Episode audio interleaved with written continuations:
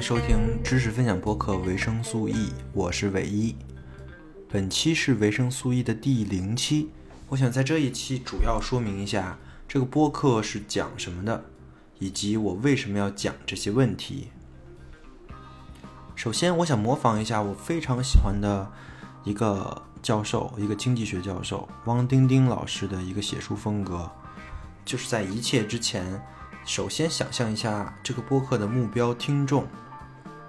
我是想把播客做给这样一部分人听的。你们的年龄可能在十八到三十岁、三十六岁之间，呈正态分布，也就是说，中位数是二十七岁。因为我现在刚好是二十七岁。职业的话，应该是从事脑力劳动为主，包括学生。我默认我的听众的学历跟知识能力应该至少在高中水平以上，也就是说有初级水平以上的逻辑思维能力。其中，如果单提数学能力的话，我认为你们应该至少能可以理解函数和映射，因为这其实是初中水平啊。呃，除了函数和映射以外，也包括一些几何学跟初等的统计学吧。因为我将在网易音乐跟喜马拉雅上播出这个播客啊，对我额外说一句，我讲的东西将会非常非常小众，所以很可能不会受到很高的曝光或者推荐。所以我的听众理论上是网易跟喜马拉雅的高级用户。所谓高级用户呢，就是指你们。应该具有一定程度的信息收集能力跟理解能力，并且可以掌握如何找到自己需要的或者说自己喜欢的节目的这个能力。我认为这一点已经是非常的厉害了。所以我认为我听众的平均水平应该是非常的高的。呃，分析完现在正在听节目的听众啊，顺便说一句，我没有任何想要冒犯的意思。其实包括我自己呢，都是很不喜欢被别人分析的。但我的目的其实是为了更好的交流。我需要首先确认的就是，我在节目里讲的东西跟说事情的方法是我的主要受众群可以接受的，啊，这是非常必要的。所以千万不要觉得有什么。好，我们回归正文。做这个播客的想法其实来源于。我近期一直在思考的一个问题，就是对于我的目标听众而言，顺便的说一句，我也是属于上面所说的目标听众这个概念里的，所以我用“我们”这个代词来代表这个群体。也就是说，对于现在的我们而言，什么样的知识才是真正被需要的？我希望在这里停顿一下。大家也可以一起想想这个问题。在我说我的答案之前呢，我希望听众朋友们也会有一个属于自己的答案。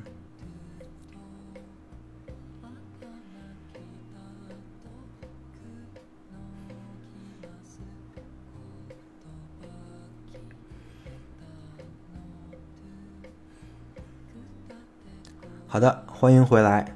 现在我开始说一些我的想法。首先，这个问题不是一个很简单的问题啊。事实上，它非常的难。它其实属，它其实是属于哲学上的认识论的问题。知识这个概念呢，也算是哲学的根本问题之一了。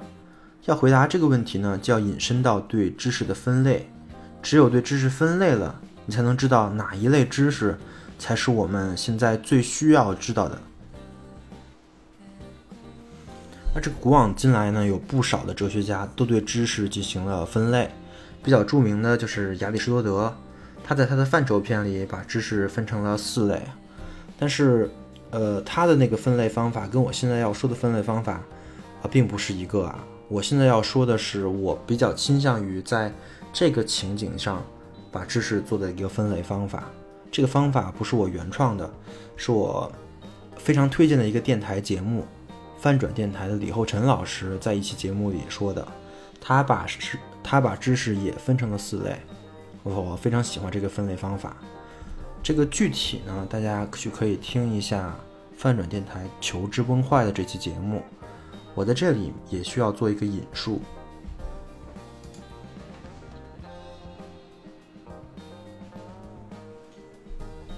这个知识呢，可以以这种方式分成四类。第一类呢是事实的知识，第二类是形式的知识，第三类是方法的知识，第四类是原因的知识。我简要解释一下这四类都是什么。第一类事实的知识，我举个例子，比如说世界上最高的山是哪座山，这就是一个事实的知识。这类知识也是。原来那些问答节目啊，最喜欢提问的类型，用来显示一个人的学识渊博。这类知识呢，有一个特点，就是他说的是一个事实，并且这个事实是无关逻辑的，也就说是从某种情况而言是独立的。比如我知道这个世界的最高的山是哪座，但是我并不能通过这个知识推理出来世界上最大的海是哪个，对吧？所以说，这两个知识，一个最大，一个最高的山，一个最大的海，其实是两个相互独立的东西。这类知识重要吗？它是非常重要的。这类知识是一切的基础。就比如你学语言的时候，这类知这类知识就是单词的这个概念。如果你不会单词，那么对于你学的语言来说，你什么都不可能会，对吧？这个单词呢，就是构成语言的事实的知识。而维特根斯坦说过一个事儿：每个人的世界都是由这类事实的知识组成的。所以说，你不知道这类的知识，就意味着你的世界有你未触及的点。对了，如果不知道维特根斯坦是谁，别担心，以后我的节目里会反反复复提到这个人，因为他非常的重要。但是这类知识呢，其实是听新闻节目、看维基百科就可以提供的。事实上，维基百科就是这类知识的一个总和。换句话说啊，我认为这类知识只要人连着网，就很容易能够获取到。就算你现在不知道一个事实的知识，别人说了之后呢，你可以直接去上网查。去维基百科稍微看一下，也是用不了几秒钟的。也就是说，这类知识的获取门槛是很低的。这也是所谓这种知识问答节目现在已经不火了的原因啊，就是因为互联网的普及。所以这类知识其实我在一个播客里是没有必要特别的讲的。啊，对了，插一句啊，想要跟我上面说到的那那么容易能够获取到事实的知识。那请你一定会使用维基百科，千万别用百度百科。当然，使用维基百科是有门槛的，这个门槛我也不适合在博客里说，这个大家一定要学会。第二类呢是形式的知识，形式的知识就是构成我们这个世界的最底层的知识。呃，举个举个例子，就相当于语言里的语法一样的存在。比如说数学就是这种很典型的形式的知识，这类知识我认为是最最最重要的知识，因为就是他们才能把事实的知识连起来，它是通的。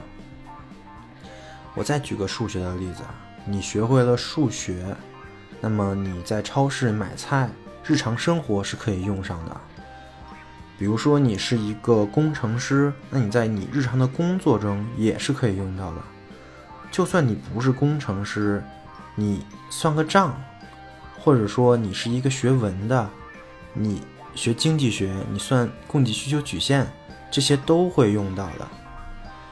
所以说，数学其实是构成我们这个世界上最底层的一种知识，就是形式的知识。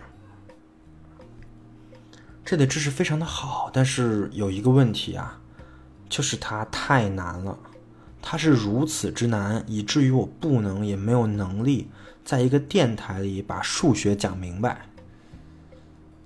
同时，对于我们而言，这类知识呢也是非常难学的，难学到我这个年纪啊，二十七岁，这类知识的水平基本就已经定型了。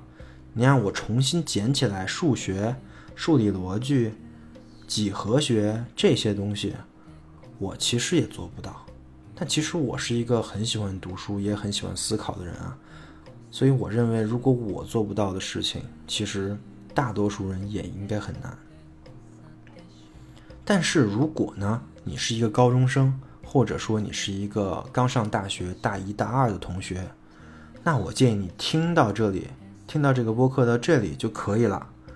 请你去学这类形式的知识，请你一定要好好学这类形形式的知识，因为这类知识决定了你能力的上限。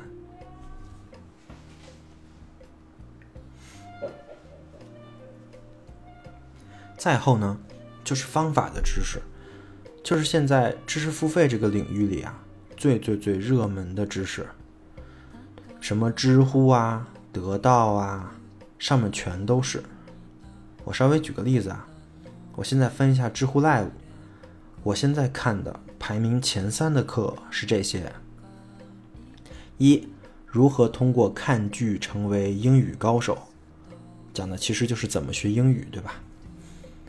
二，如何如何画出和顶级咨询人一样的 PPT，讲的就是怎么做 PPT，对吧？三，如何提高跑步体能，科学心率训练训练，讲的就是怎么跑步。你看，我都用了“怎么”这两个这两个字，所以呢，我把这一类知识呢，也概括成 “how” 的知识。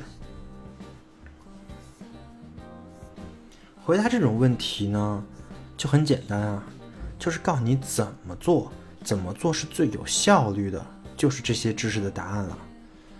这类知识我曾经是非常的痴迷的。如果你看过我的知乎，或者说点过我的购买记录的话，你就会发现我买过不少的知乎 Live。但这类知识很重要吗？我现在就可以明确的回答你，嗯，不重要。或者说没那么重要。根据我购买这些课的经验和思考的结论来说啊，其实我建议就别去听。为什么呀？呃，对于这种 know how 知识的批判，我觉得网上已经有很多了，我也没必要把这个事情复述一遍。我讲一下我自己的想法啊。结合我个人的经验而言，是这么一个逻辑，非常的简单。因为这个 how 就是怎么，其实在大多数的时候都是不能教的，因为每个人的情况不一样，面临的问题也不一样。但是你教的东西是一样的，也就是说，你用同样的号往，也就是同样的方法往不同的情况里去套。这个真的是行不通。如果你想真的学那些能通的知识，就是真的是在各个领域都能用上的知识，那不又回到了我刚才讲的那个形式的知识？比如说，我稍微举个例子，你想做 PPT 好看，对吧？就刚才那个 Live，如果如何画出和顶级咨询人一样的 PPT，你想画出的 PPT 好看。那么你首先就得明白什么是美，什么是好看，对吧？不然你怎么定义你的 PPT 是好看还是难看呢？但是这个什么是美，这是一个最最最基础的美学跟甚至是哲学的形式知识，非常的难。不信你去查一查。但是如果你说你不想学什么是美，你就想做 PPT 好看，那你直接去网上找模板去下载就行了，对吧？网上那些模板都是免费的，你还花这钱去听这个知乎 Live 干嘛呢？好，我刚才稍微对号的知识做了一些批判啊，还有最后一种知识，就是原因的知识，我想你也猜到了。这种就是我今天想说的重点，就是我对我们需要什么样的知识的这个问题的答案，对我们当前最需要的就是原因的知识。所谓的原因的知识啊，其实就是那个为什么。我相信所有人在小时候，可能三四岁吧，都会问这些为什么：为什么天上有星星？为什么天是蓝色的？桌子为什么叫桌子不叫别的？还有我是怎么到这个世界上来的这些问题。对于我个人来说啊，不管是父我父母的水平问题，还是觉得我烦，相当于是他们的情绪问题吧。这些问题都没有好好被回答过，而且我相信我不是个例啊，绝大部分人应该都有这种记忆，就是你在很小的时候去问父母各种各样的问题，但是父母很不耐烦的跟你说我不知道，或者说随便敷衍了一个答案。为什么我相信所有人都会有这种记忆呢？因为如果没有的话。那“好奇宝宝”这个词其实也就不会出现了，对吧？但是事实上，也不怪我们的父母，因为这类问题真的是很难被回答的。呃，这个原因也很简单，就是因为这种原因的知识背后还有原因，y 的背后还能再问 y，所以几个为什么下去呢？这个问题就会变得非常的根本，就回到了那些所谓的根本问题上面。我稍微举几个根本问题的例子，比如世界是什么，人是什么，存在是什么，人为何存在？这些根本的问题，以中国绝大部分人的水平啊，连编一个逻辑自洽的回答，我觉得都做不到。甚至根本就没有想过。想象一下，如果你问一个你的父母都没有想过的问题，他是如何回答你呢？那其实这么看，你会发现，这类知这类知识其实不重要，对吧？因为我们说不明白，我们的父母、我们的长辈他们也说不明白，但是我们还能活到现在。我们也没有怎么样，所以看上去这类知识没什么用，对吧？但是不是的。我稍微对比一下我上面说的 how 的知识，跟这边说的 why 的知识，你就明白了。首先，只有 why 的知识能告诉你做什么，不做什么，因为好的知识其实是不管 why 的。比如我看一个如何健身的知乎 live，那这个 live 的前提就是，他知道我要去健身，但是我为什么要健身？这个问题对于 live 作者来说其实是没法回答的，也没啥意义。但是呢，这个问题才是对我最重要的问题，因为这个原因，他才决，他才直接决定了我到底能不能坚持健身。以及我能坚持多久？第二呢，就是我们了解 why 的知识，才能做到了解 how 的知识。这点，我想工作的同学应该深有体会吧。这个人其实是一种非常非常容易相互误解的动物，而汉语呢，又是一种非常容易有歧义的语言，所以就会导致有的时候。你的领导或者你的老板交代你去做一件事情，如果他不跟你说前因后果的话，那你真的非常容易误会，你做的东西很有可能就不是老板想要的。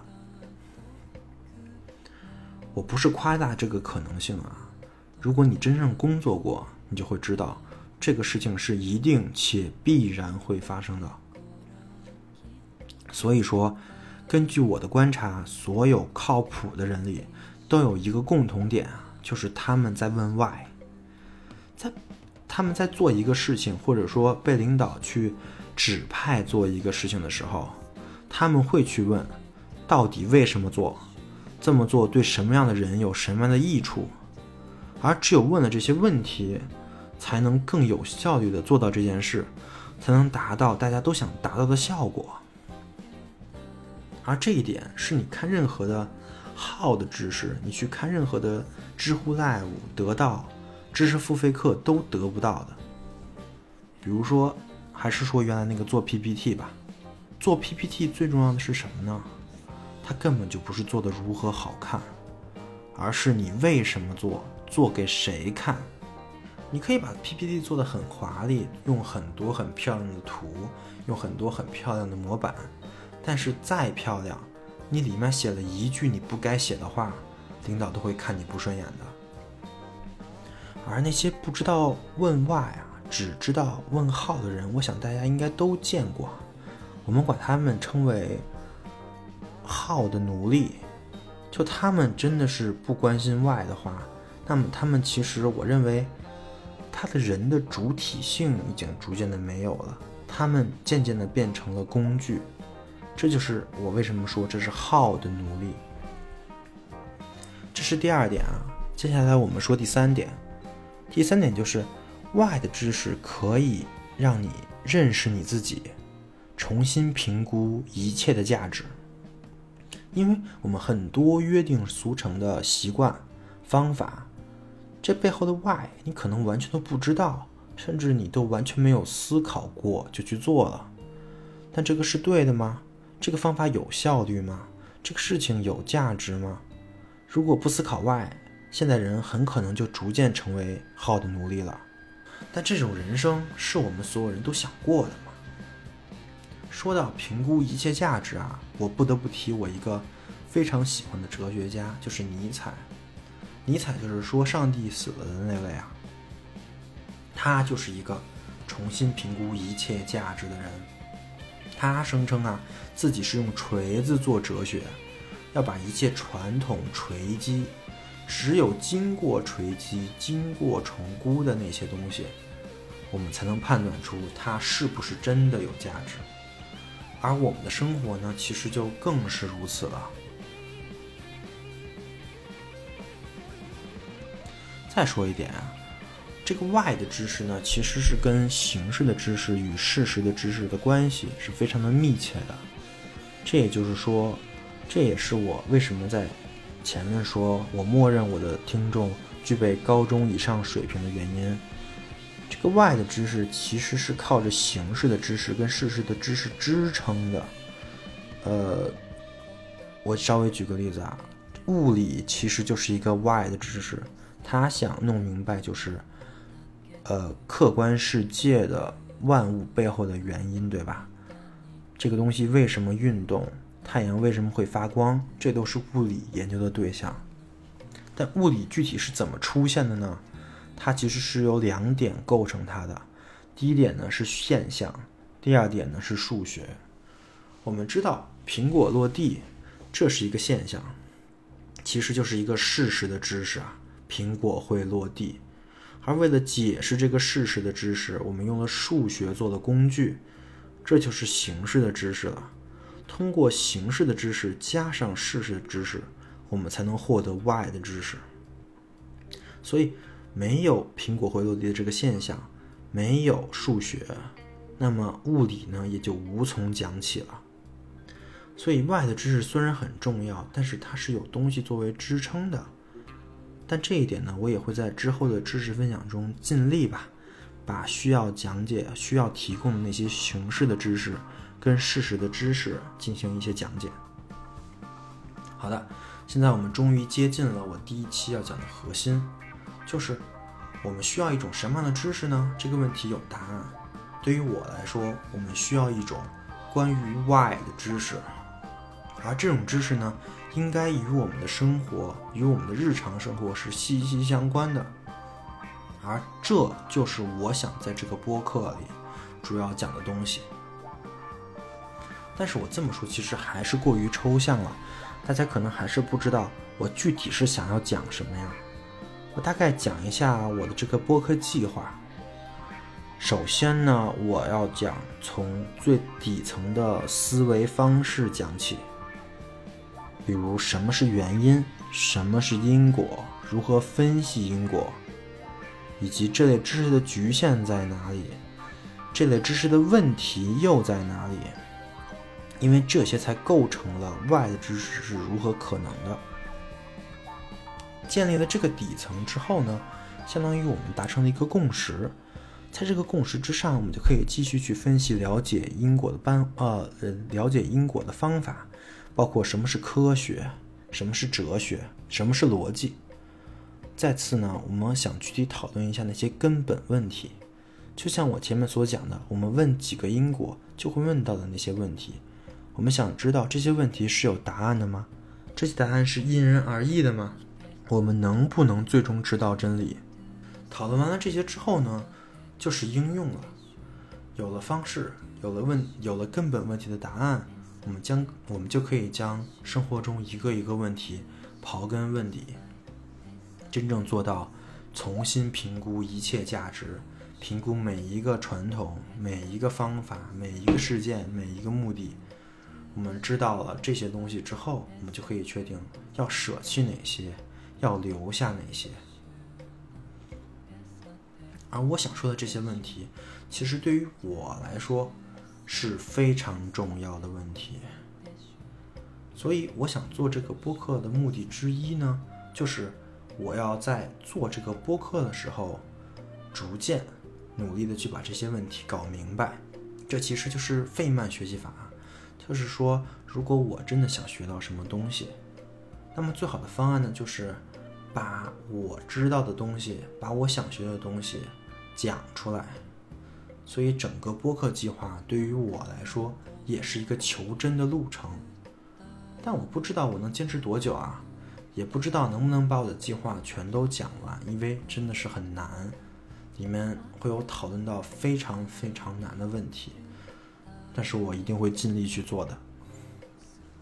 本期的最后，我想说啊，其实整个播客是建立在我的一个执念上的，因为。我是有一定信仰的，我坚信我们可以通达真理，而且我认可康德和哈贝马斯的一个假设，就是在现在专业化分工越来越细、越来越强的时候，是有一些底层的东西是可以相通的，是可以使我们完全不同的两两类人、两种人生活在完全不同的城市的人可以达到相互理解的，而这些东西。就是我要想找到的东西，就是我想在播客里真的去探索的东西。所以，可能你作为一个听众来说，对于呃和我处于完全不一样的地域，从事完全不一样的工作，但是我想在每个人的不同之间找到融合的可能性。我希望你也能跟我多多的交流，让我们一起去完成这个工作。好了，以上就是维生素 E 的序言部分。下一期节目，也就是整个播客的第一期正式节目，我将分享计量经济学的知识。这个部分非常重要，因为这就是 Y 的知识是如何可能的基本。所以感谢大家的收听，我们下期再见。